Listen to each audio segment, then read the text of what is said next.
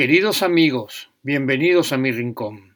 Soy Eduardo Cereson y aquí estamos de vuelta para compartir un nuevo podcast. Hoy les voy a contar sobre una mujer notable, gran mecenas argentina, reconocida por la fundación de la revista y la editorial Sur y los textos autobiográficos publicados en testimonios y autobiografías. Me estoy refiriendo a Victorio Campo y voy a hablar de su vida, sus libros y sus pensamientos. Ramona Victoria Epifania Rufina Ocampo, conocida como Victorio Campo, nació en la ciudad de Buenos Aires el 7 de abril de 1890 en Bécar y falleció el 27 de enero de 1979. Fue una escritora, intelectual, ensayista, traductora, editora, filántropa y mecenas argentina, y una de las grandes protagonistas de la cultura del siglo XX nacida en una familia tradicional argentina, transgredió a lo largo de su vida las fronteras impuestas a las mujeres, inaugurando un espacio de libertad inédito en la sociedad de su época. Vamos a hacer un pequeño paréntesis y para que se ubiquen les voy a contar sobre su familia. La familia Ocampo desciende de un paje gallego de Isabel la Católica, uno de los primeros habitantes de la isla de Santo Domingo. El tartarabuelo de Victoria, Manuel José de Ocampo, abandonó Perú a fines del siglo XVIII.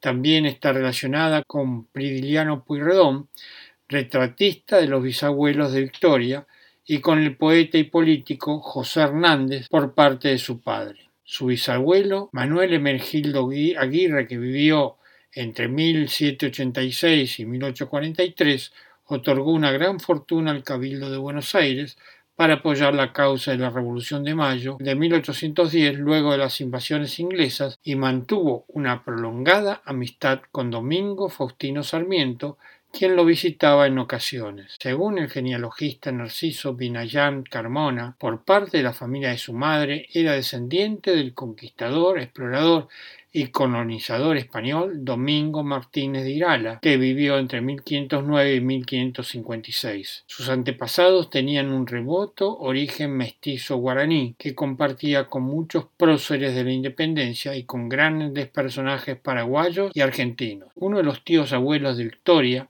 Enrique Ocampo, fue conocido por matar de un tiro a Felicitas Guerrero luego de descubrirla en un romance con Samuel Sainz Valiente. Victoria relató la historia en el primer tomo de su autobiografía y lo contó así. Se encontraron con Felicitas tendida en el suelo, ensangrentada, y Enrique con un revólver en la mano y cara de loco. No sabemos a ciencia cierta si se mató o lo mataron como a un perro rabioso. Mi abuela contaba que nunca olvidaría el grito de su madre cuando vio la cara deshecha del hijo. Los padres de Victoria, Manuel Silvio Cecilio Campo, que vivió entre 1860 y 1931, y Ramona Máxima Aguirre, apodada La Morena, que vivió entre 1866 y 1935, pertenecientes a la clase alta, se conocieron el 22 de septiembre de 1888 durante el funeral de Sarmiento y contrajeron matrimonio el 26 de abril de 1889. La biógrafa de Victorio Campo, María Esther Vázquez, comentó que su padre era un hombre alto, buen mozo, refinado y distinguido ingeniero especializado en la construcción de puentes y caminos, que levantó en el interior del país, fue un padre de familia conservador, preocupado por ella y amante de sus hijas.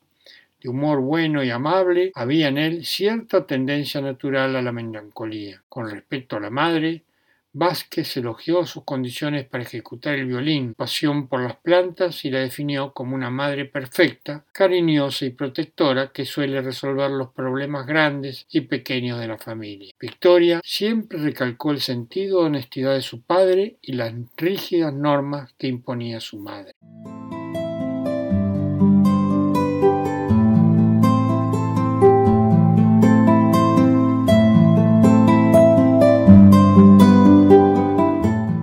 Habiéndoles contado sobre su familia, continuemos con Victoria Ocampo. Victoria fue la mayor de seis hermanas. Las demás eran Angélica, Francisca, Rosa, Clara y Silvina, que fue escritora y esposa de Adolfo Bioy Casares. De su hermana Angélica, Victoria expresó en su autobiografía no imaginaba los juegos, las clases, los paseos, el comer, el dormir, el reír sin mi hermana. No imaginaba que ella no pudiera querer lo que yo quería. No había secretos entre nosotros. Nos ponían los mismos vestidos, los mismos sombreros, los mismos zapatos. Me hubiera parecido absurdo que pudiéramos vivir de otra manera que no fuera yo adelante y ella atrás. Yo exigía obediencia y ofrecía protección. Durante su infancia, Victoria desarrolló un gran cariño por su tía abuela Vítola, que influyó en su vida. Como era costumbre en las familias aristocráticas, recibió una educación privada con institutrices, estudió literatura, historia, religión y matemática con Alexandrine Bonemason y lengua inglesa con Kate Ellis.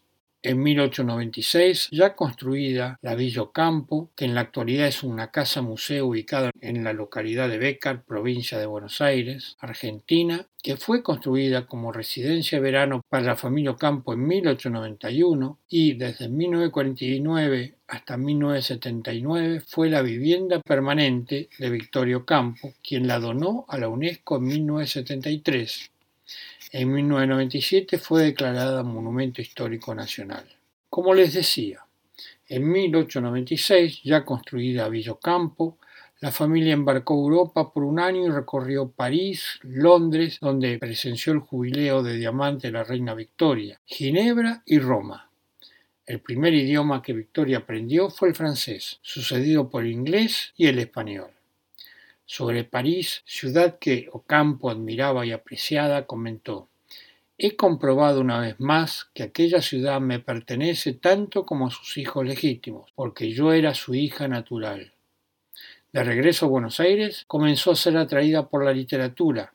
De niña admiraba a Julio Verne, Arthur Conan Doyle, Charles Dickens, Guy de Maupassant, Daniel Defoe y Edgar Allan Poe. En paralelo, desarrolló una gran afición por el tenis y la música de Chopin.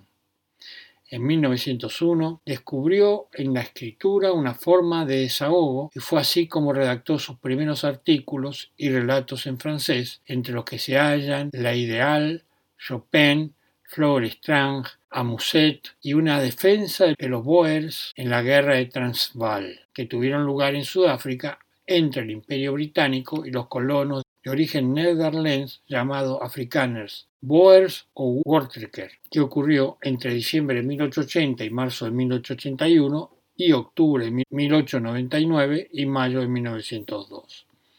A la edad de 10 años asistió a una obra teatral protagonizada por la compañía actoral de María Guerrero y Fernando Díaz de Mendoza, y poco después a una de estilo clásico encabezada por Marguerite Moreno, desde ese entonces sintió fascinación por el teatro, aunque sus deseos de ser actriz fueron desaprobados por su padre, que consideraba que la profesión no correspondía a su situación social. Llegó a decir que si una hija mía decide seguir la carrera del teatro, ser actriz, ese día me levanto la tapa de los sesos.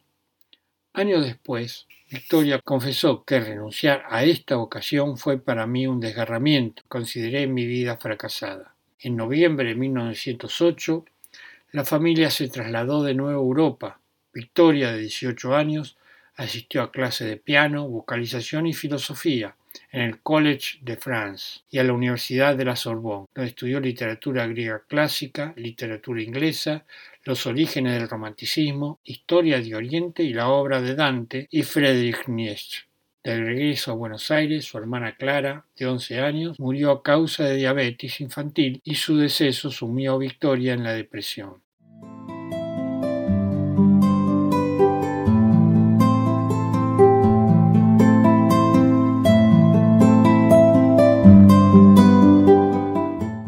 Entre 1906 y 1911 mantuvo una amistad con la escritora Delfina Bunge, Victoria le enviaba cartas en francés cada semana en la que le transcribía sus poemas y le comentaba el avance de sus estudios y situaciones personales.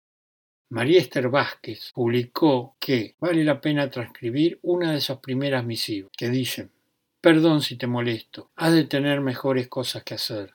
Solo te pido un poco de amistad a cambio de admiración y de la ternura que siento. El aislamiento moral es doloroso, Vos no conocés esta terrible sensación de soledad. Tengo 16 años y a esa edad uno necesita confiar en alguien, si no el corazón estalla.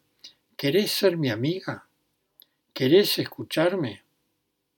De acuerdo con Vázquez, Bunge consideraba a Victoria como una criatura sufriente que no entendía el materialismo de la sociedad porteña. Victoria tenía una personalidad y posición espiritual que discernía con la Bunge, que se había formado en un ámbito religioso muy estricto.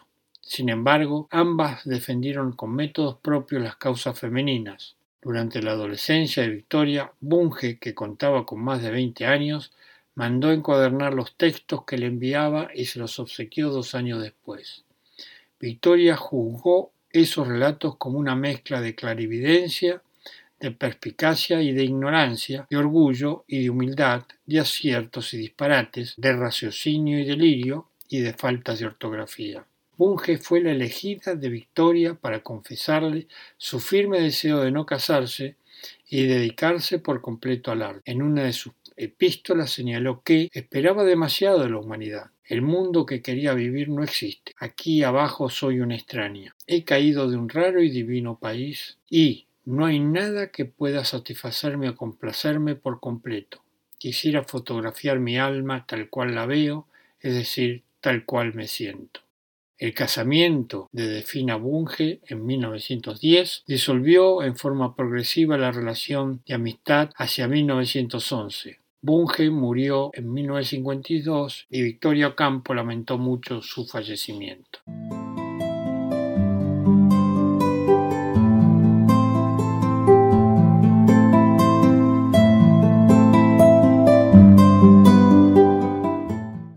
El 8 de noviembre de 1912, Victorio Campo contrajo matrimonio con Luis Bernardo de Estrada, apodado Mónaco, de una familia muy católica y conservadora. Se habían conocido en 1907 durante un partido de tenis en Villa Ocampo y él había comenzado a frecuentarla en 1911. Sin embargo, Ocampo tenía severas dudas respecto al matrimonio ya que consideraba que Estrada le exigía una dependencia absoluta. En oposición a su confesión, a Delfina Bunge rusaba a permanecer soltera toda su vida como sus tías abuelas, al igual que mantener una vida pasiva de mujer casada. Solía recordar con indignación el caso de su abuela, que portaba un anillo de oro obsequiado por su esposo con el lema grabado encadenada y feliz.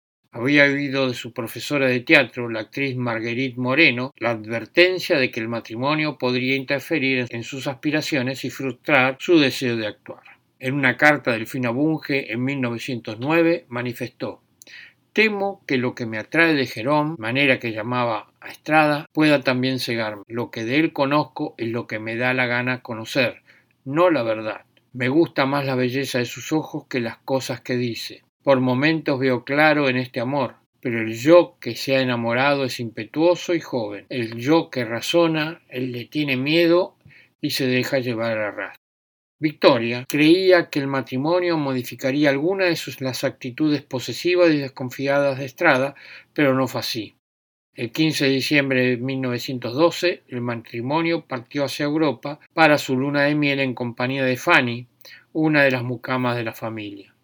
Se separaron al poco tiempo, luego de que Victoria descubriera una carta de Estrada a Manuel Ocampo, en la que le aseguraba que los deseos de su esposa de ser actriz desaparecerían cuando quedara embarazada. Cuando regresaron a Buenos Aires en 1914, separados de hecho, se instalaron en un edificio de la capital federal, pero en distintos pisos. Solo se mostraban juntos para asistir a reuniones sociales de relevancia, hasta que concretaron la separación legal en 1922. El 4 de abril de 1913, durante su luna de miel en Roma, conoció a Juan Martínez, un diplomático 15 años mayor que ella y primo de su marido. Victoria se sintió deslumbrada y temió no verlo jamás. En el momento en que lo vi de lejos, su presencia me invadió.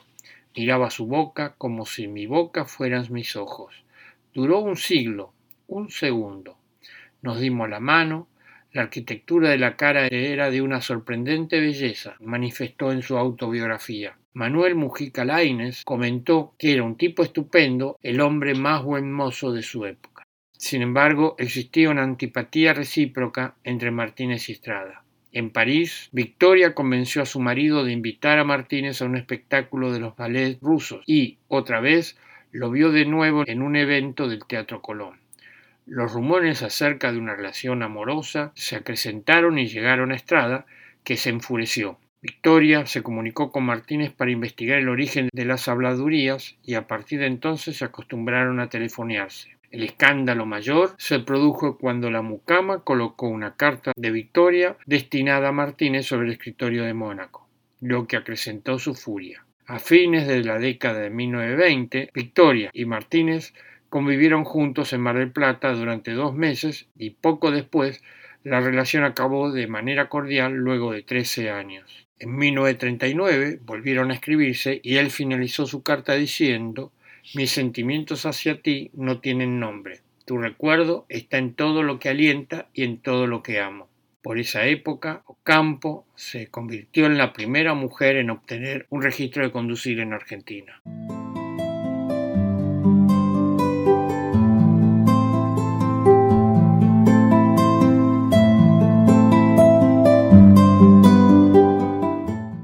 Su pasión por la literatura llevó a Victoria a fundar en 1931 la revista Sur, que dirigió ininterrumpidamente durante 40 años. Desde sus páginas difundió las obras de los grandes creadores e intelectuales de Argentina y el mundo y combatió toda forma de totalitarismo. Testigo privilegiada de su tiempo, Victorio Campo también registró en sus ensayos y artículos, reunidos en sus testimonios, impresiones de lectura, viajes, experiencias, los encuentros con hombres y mujeres notables, a quienes retrató con la mirada de una escritora que hizo de la verdad su credo literario. Su labor en la construcción de la modernidad cultural de Buenos Aires fue más allá de la literatura. Su patrocinio e interés abarcó casi todas las disciplinas artísticas, desde la música a la arquitectura, pasando por el cine, el teatro, la fotografía y la moda hizo oír su voz ante injusticias y persecuciones de toda índole, impulsó discusiones y proyectos destinados a alentar el diálogo entre culturas. Luchó por la igualdad de género, por la tolerancia y por la paz en un mundo convulsionado por la violencia. Victoria Ocampo fue una ciudadana del mundo y como tal logró reunir en sus proyectos una constelación de figuras de orígenes y tendencias de más dispares que hicieron de Villocampo un centro de irradiación cultural cuya intensidad se prolonga en el siglo XXI. Publicó libros como La laguna en un Fares en 1926, diez tomos de testimonios y tagores en la barranca de San Isidro en 1961. Nacida de una familia aristocrática, fue educada por institutrices y su primer idioma fue el francés. En 1924 publicó su primera obra de Francesca a Beatriz, editada por la revista Occidente con la ayuda de José Ortega y Gasset.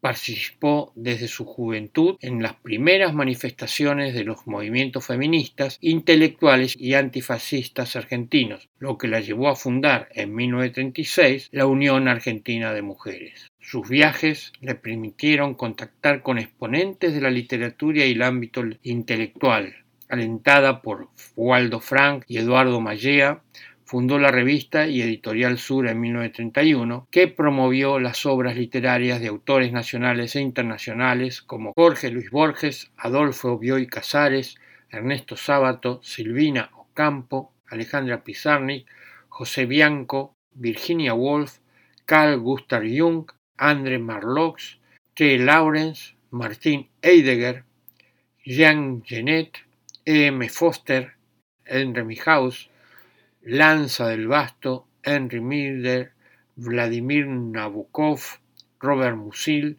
Yukio Mishima, George Bataille, T. Adorno, Walter Benjamin, hasta el cese parcial de la publicación en 1971.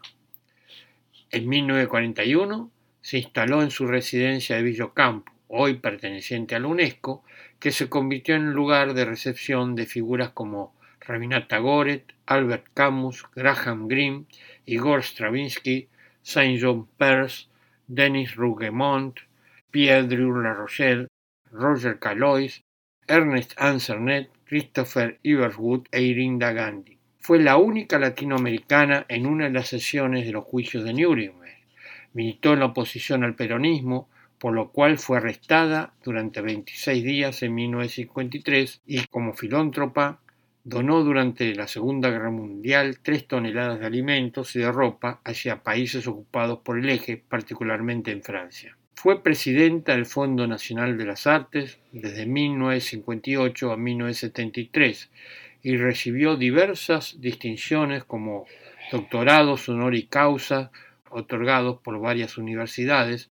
Entre las distinciones más importantes se encuentran las condecoraciones de Officer de la Legión de Honor, y de Commandeur des Arts and des Lettres, otorgadas en 1962 por el gobierno francés. La distinción de Commander of the Order of the British Empire, concedido por la reina Isabel de Inglaterra, la medalla de honor de Rayonnement francés, otorgada por la Academia Francesa en 1965, y el premio María Muscabot, otorgado en 1965 por la Universidad de Columbia.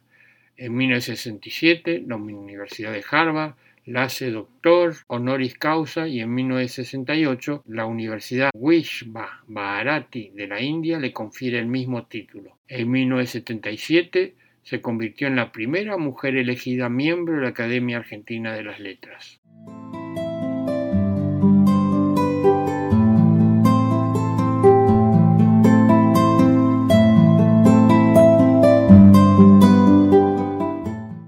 En este bloque les relataré sobre sus comienzos literarios. Hacia 1917 Ricardo Guiraldes publicó su libro Jamaica, cuyo personaje protagónico, Clara Ordóñez, está inspirado en la propia Victoria Ocampo. El personaje de Clara transcurre la misma niñez que ella, como así también un matrimonio conflictivo. Guiraldes incluso le pidió autorización para incluir en la novela una de sus cartas. Hacia esa época, Victoria comenzó a sentirse identificada con Dante a tal punto que escribió Yo vivía a Dante.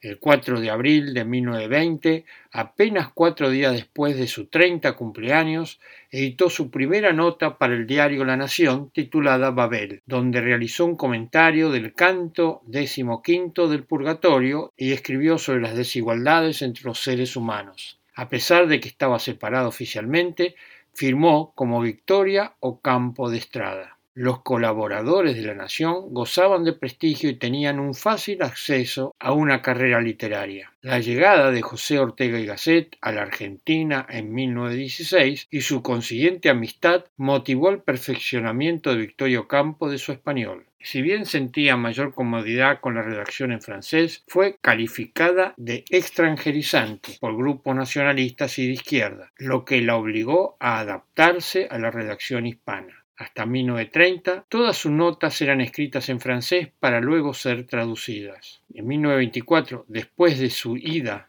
Ortega le publicó su primer libro, de Francesca a Beatrice, traducido por Ricardo Baeza, como segundo tomo de la revista de Occidente y redactó su epílogo. Luego de su lanzamiento, Paul Groussac definió la obra como un desahogo dantesco y jugó negativamente la pedantería de Ocampo.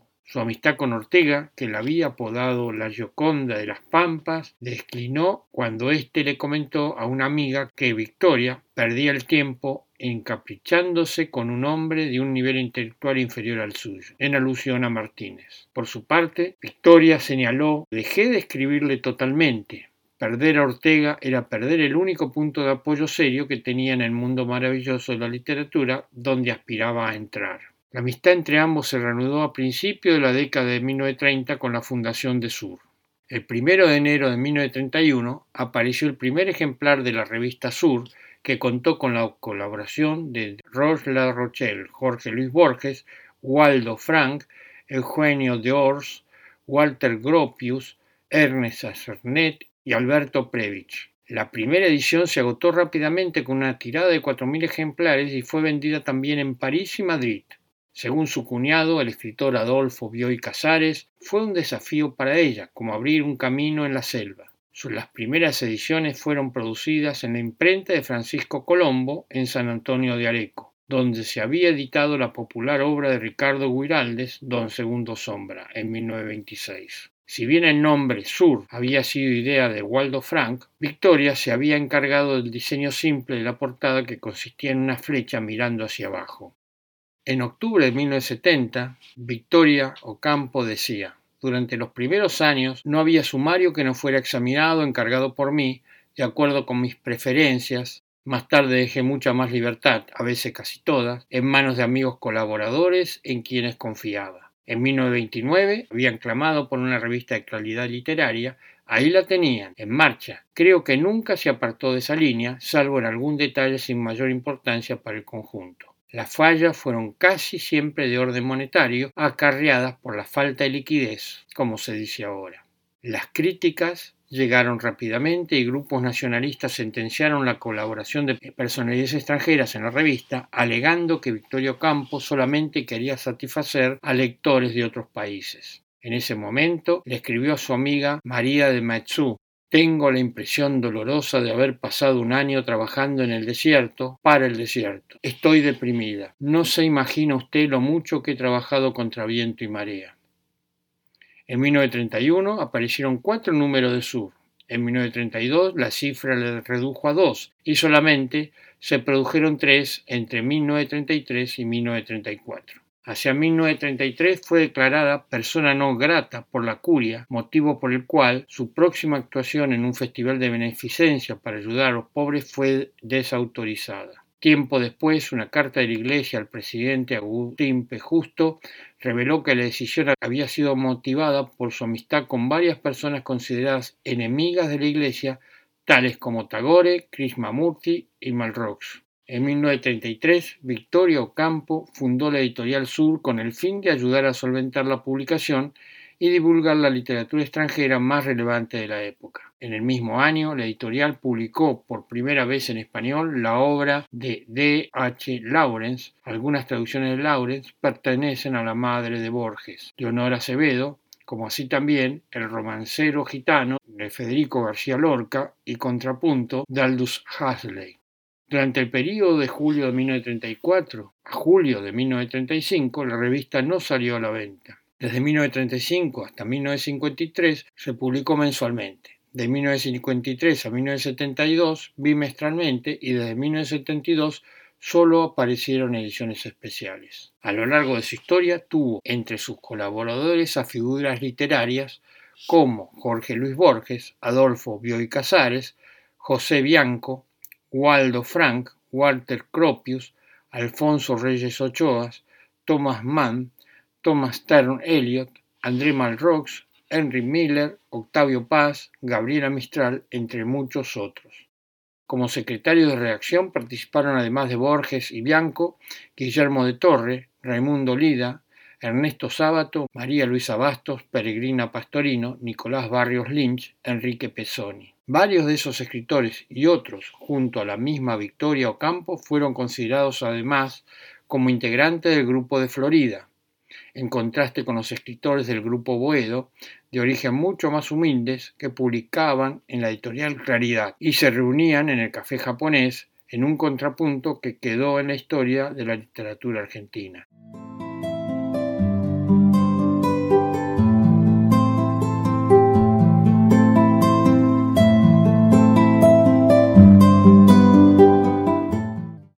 1936 se publicó La Condición Divina y al año siguiente Orlando y un cuarto propio de Victoria Woolf, traducidos por Borges. Ocampo, por su parte, realizó algunas traducciones de autores como Albert Camus, Graham Greene, D. H. Lawrence y Dylan Thomas.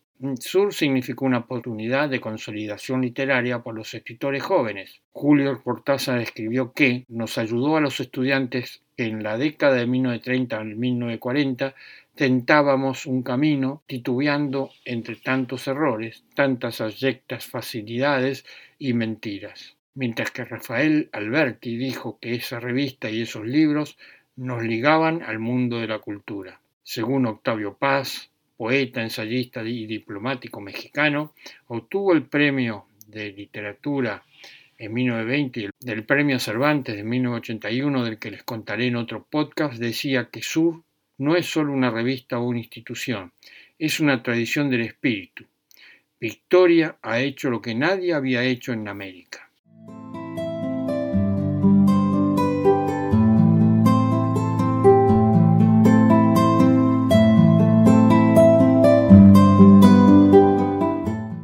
A principios de los años de 1930, Victoria Ocampo fue designada presidenta del directorio del Teatro Colón. Su permanencia en el cargo fue breve, ya que renunció junto con el arquitecto Alberto Previch, Rafael González y Juan José Castro, luego de que un miembro del Consejo Deliberante de la ciudad de Buenos Aires quisiera incorporar a una mujer de escasas condiciones artísticas en el ballet. Victorio Campo era una oligarca, pero no todas las oligarcas fueron como ella. En tiempos en que las mujeres tejían, bordaban, iban a misa con los ojos mirando al suelo, Victoria quería ser actriz, escribía obras de teatro, se bañaba en las playas del Mar del Plata, montaba a caballo, bailaba tangos, fumaba, manejaba autos y, por supuesto, se declaraba atea. A pesar de sus diferencias ideológicas, el político Arturo Jauregui le reconoció varios méritos y valores y, por sobre todas las cosas, su sentido del humor. La fotógrafa Sara Fazio coincidió en ese punto y manifestó que era muy graciosa y muy suelta para hablar. Físicamente imponente, medía un metro setenta y dos centímetros, alta, grande, muy libre para vestirse, usaba trajes sueltos, le gustaba ser natural e independiente. En la década de 1960, sus exóticos anteojos, ella padecía miopía, de cristales verde oscuro con armazón de color marfil, fabricados en la década de 1940 por la óptica neoyorquina Luyen, se convirtieron en un distintivo de su estilo personal. Antes de iniciarse la Segunda Guerra Mundial, Victorio Ocampo salvó la vida de la fotógrafa judía Giselle Fraun al enviarle una visa y dinero para salir de Francia cuando su país fue ocupado por Alemania en 1940. Ocampo le dedicó varias notas, censura al asunto y proporcionó apoyo espiritual y material a los diversos comités de ayuda, tal como lo había hecho durante la Guerra Civil Española. En mayo de 1943, invitada por la Fundación Guggenheim, llevó a cabo un viaje a Estados Unidos con el fin de realizar una gira de conferencias alrededor del país para el cual decidió tomar un avión, rompiendo con su costumbre de viajar por mar. De regreso a Buenos Aires, cuando París fue liberada en 1944, asistió a una manifestación de mujeres que se congregaron en Plaza Francia para celebrar el acontecimiento. Durante la misma, Juan Domingo Perón ordenó dispersar a los manifestantes con la policía montada y las acusó de generar desorden en la vía pública, lo que causó una gran cantidad de heridos. En 1946 fue invitada por el gobierno británico para asistir a los juicios de Nuremberg en un avión de la Royal Air Force, con el fin de presenciar parte de los juicios a los criminales de guerra nazi, convirtiéndose en la única latinoamericana en estar presente ese día. Cuando el presidente Perón anunció el 26 de julio de 1946 que aprobaría la ley del sufragio femenino, Victorio Campos se indignó al pensar que obtenía un derecho a través de un gobierno antidemocrático.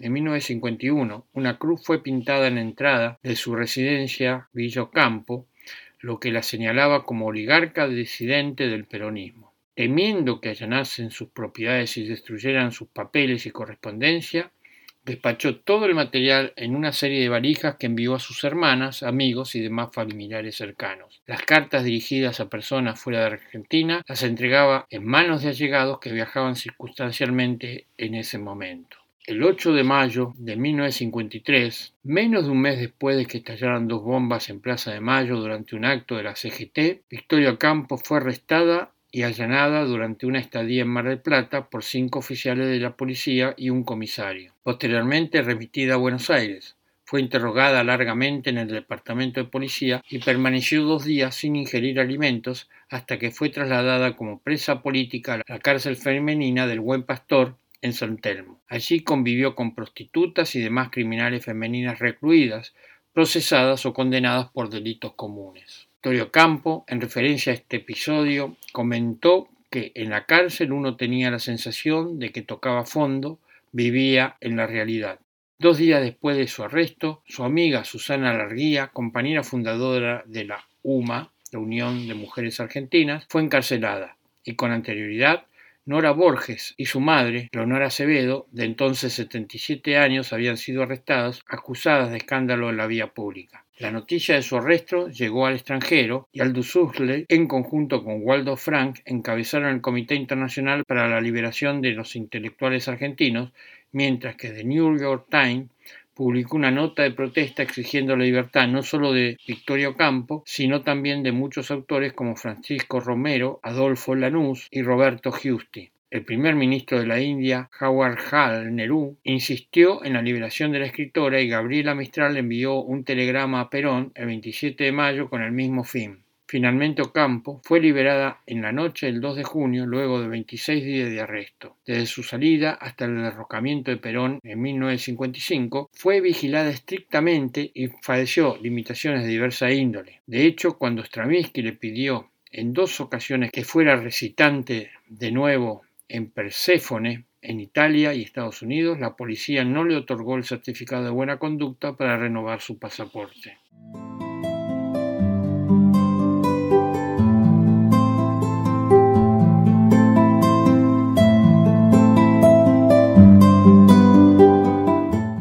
Victoria Campo era reconocida por sus ocurrencias y su irascibilidad. Su biógrafa María Esther Vázquez relató que en una ocasión Borges veraneaba en lo de Bioy Casares en Mar del Plata. Yo también pasaba unos días allí. La casa es vecina de la de Victoria quien acaba de volver de Londres entusiasmadísima con los Beatles. Tal era su fervor por el conjunto que se trajo el primer disco que, que acababan de grabar y una peluca idéntica a la cabeza de John Lennon. Nos había invitado a comer a Borges, a Adolfo Bioy Casares, a Silvina y a mí, junto con otras personas, solo para hacernos escuchar después el disco. El entusiasmo de Victoria la llevó a pedirle a Borges que se probara la peluca. Él se negó con pasión. Después de un tire y afloja en que las voces de ambos se elevaron varios decibeles por encima de lo normal, ella, muy enojada, le dijo Usted, che, con lo empacado que es, nunca va a llegar a nada. Muchos allegados y autores coinciden en su tendencia a la irascibilidad y autoritarismo, sobre todo para con Borges. En otra oportunidad, durante una estadía en Mar del Plata, el hijo de su mucamo, con quien Victorio Campos sentía gran aprecio, casi arriesgó su vida para salvar a una persona en el mar. Cuando la escritora se percató que casi muere, se enfureció, lo increpó y acabó abrazándolo mientras lo seguía llamando estúpido. María Esther Vázquez, escritora argentina, colaboradora y biógrafa de Jorge Luis Borges y de Victorio Campo, en el 2002 decía que Victorio Campo fue una gran humanista y mecenas, ayudó a mucha gente recogió a chicos huérfanos y le dio educación. En la Segunda Guerra Mundial mandó tres toneladas de alimentos y ropa a la Europa ocupada, sobre todo a Francia. Fue una mujer muy sensible y generosa en el ámbito de la cultura.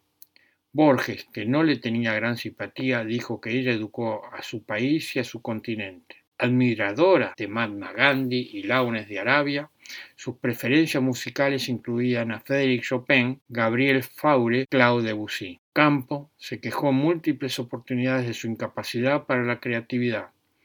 Ese don que no quiso darme cielo, había deseado escribir novelas, pero ese no era mi sino. Inclusive surgieron rumores sobre celos hacia su hermana Silvina por su éxito literario. Magdalena Ruiz Guiñazú, traductora, escritora y locutora argentina, señaló que la gente decía que Victoria tenía celos de la capacidad literaria y poética de su hermana menor, pero es ella quien publica el primer libro de Silvina en la editorial Sur. Le escribe un prólogo maravilloso, pero muy duro. De hecho, ese prólogo señala la distancia tremenda que hay entre ellas.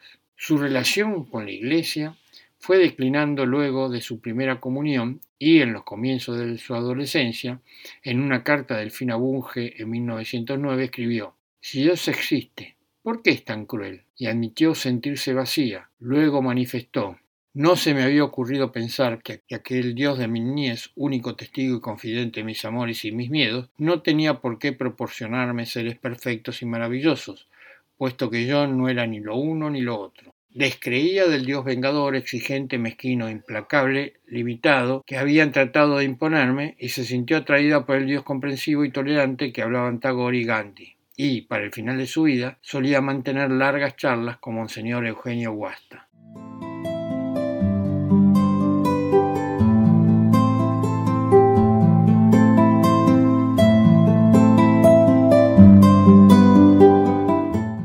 En la hipnosis del libro Preciadas Cartas 1932-1979 de Gabriela Mistral, Victorio Campo y Victoria Kent, expresan si entendemos la literatura como el conjunto de aquellos textos que contienen un especial poder significativo, una capacidad de preservar para el futuro algo relevante o revelador de un tiempo, de una sensibilidad, de una experiencia colectiva o privada, hay pocas dudas de que la epistolar es probablemente la línea literaria más expresiva, la más directa, la más próxima a la realidad. Y curiosamente, y como sucede en el caso de los diarios íntimos, es cuando no estaba en la voluntad de los escritores de cartas el escribir algo duradero cuando la literatura suele irrumpir como a fuerza, ya sea en un dato decisivo sobre algún acontecimiento histórico, ya en un detalle cotidiano diminuto. Las cartas, como refugio inesperado de la historia, de la poesía y de la crónica de la intimidad, también en ese sentido es la correspondencia cruzada entre tres personas tan principales como Gabriela Mistral, Victoria Ocampo y Victoria Kent, más otras amigas intermitentes que se van sumando a sus vidas. Un verdadero festín de noticias, pistas, complicidades y testimonios importantes.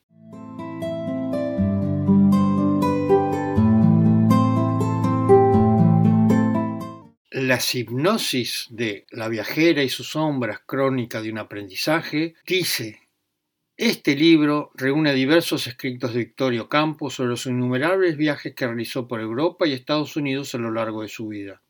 Tanto las cartas a sus hermanas y amigos como los textos autobiográficos y testimoniales descubren los deseos, gustos y costumbres de Victoria y exhiben abiertamente sus opiniones e ideas sobre el mundo. A través de ellos es posible reconstruir el largo aprendizaje vital e intelectual de una de las mujeres que animaron la cultura argentina del siglo XX.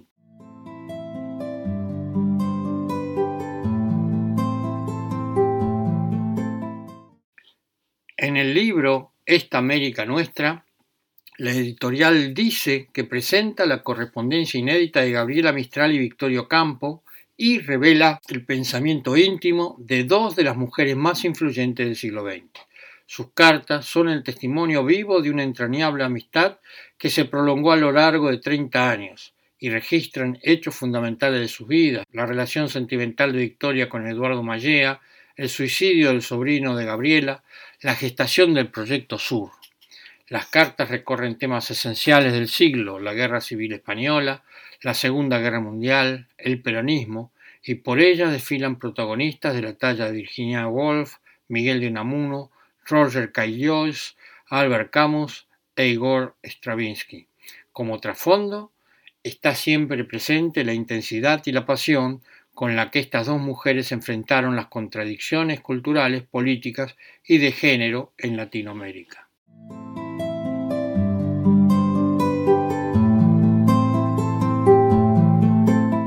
Para finalizar este podcast y para que completen la imagen de esta extraordinaria mujer, les leeré algunas frases suyas.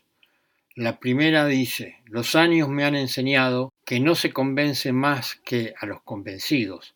Pretender apartar a la gente de sus gustos, de sus inclinaciones naturales, para acercarlas a nosotros es tan estéril como renegar de nosotros mismos para borrar la distancia que nos separa de tal o cual ser. La segunda frase dice, yo no soy una escritora, soy simplemente un ser humano en busca de expresión. Escribo porque no puedo impedírmelo, porque siento la necesidad de ello y porque esa es mi única manera de comunicarme con algunos seres, conmigo misma, mi única manera. La tercera frase dice, mi alma está hecha de luz y tiniebla, no sabe de brumas. La cuarta frase dice, el solo sujeto de que realmente puedo hablar y en nombre del cual me permito hablar con algún derecho de causa soy yo misma. La quinta frase dice, los hombres han hablado enormemente de la mujer, pero desde luego y fatalmente a través de sí mismo, a través de la gratitud o de la decepción. Se nos puede elogiar por muchas cosas, pero nunca por una profunda imparcialidad acerca de este tema. La sexta frase dice, la vida social es un continuado concurso abierto entre los hombres para medir sus aptitudes con ánimo de ser preferidos por la mujer. La séptima frase dice, mi única ambición es llegar a escribir un día más o menos bien, más o menos mal, pero como una mujer. La octava frase dice, nacerá una unión entre el hombre y la mujer mucho más verdadera, mucho más fuerte, mucho más digna de respeto. La unión magnífica de dos seres iguales que se enriquecerán mutuamente puesto que poseen riquezas distintas. La novena frase dice, hay libros cuya belleza formal es tan apretada, tan concluida, tan severa, que nada nuestro puede insertarse en ellos. Su superficie compacta y lisa no nos ofrece resquicio alguno. Nos queda solo la posibilidad de adquiescencia o de rechazo.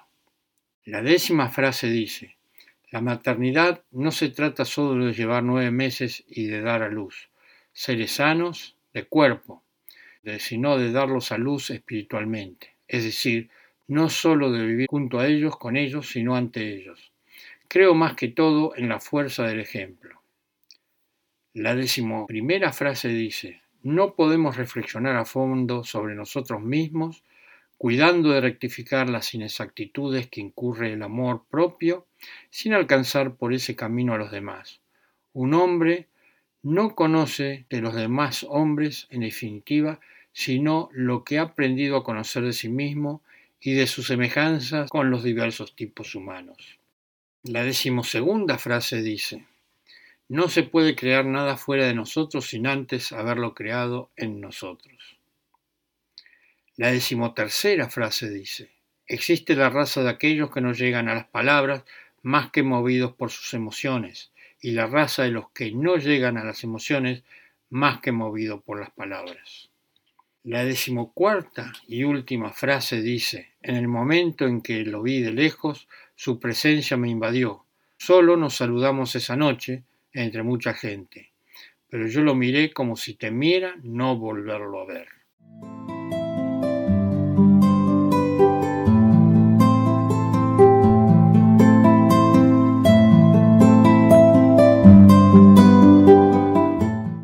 Hemos llegado al final de este podcast. Espero les haya gustado. Si quieren hacerme algún comentario, escríbanme a cursoescueladevida.com. Los espero para compartir juntos un nuevo podcast.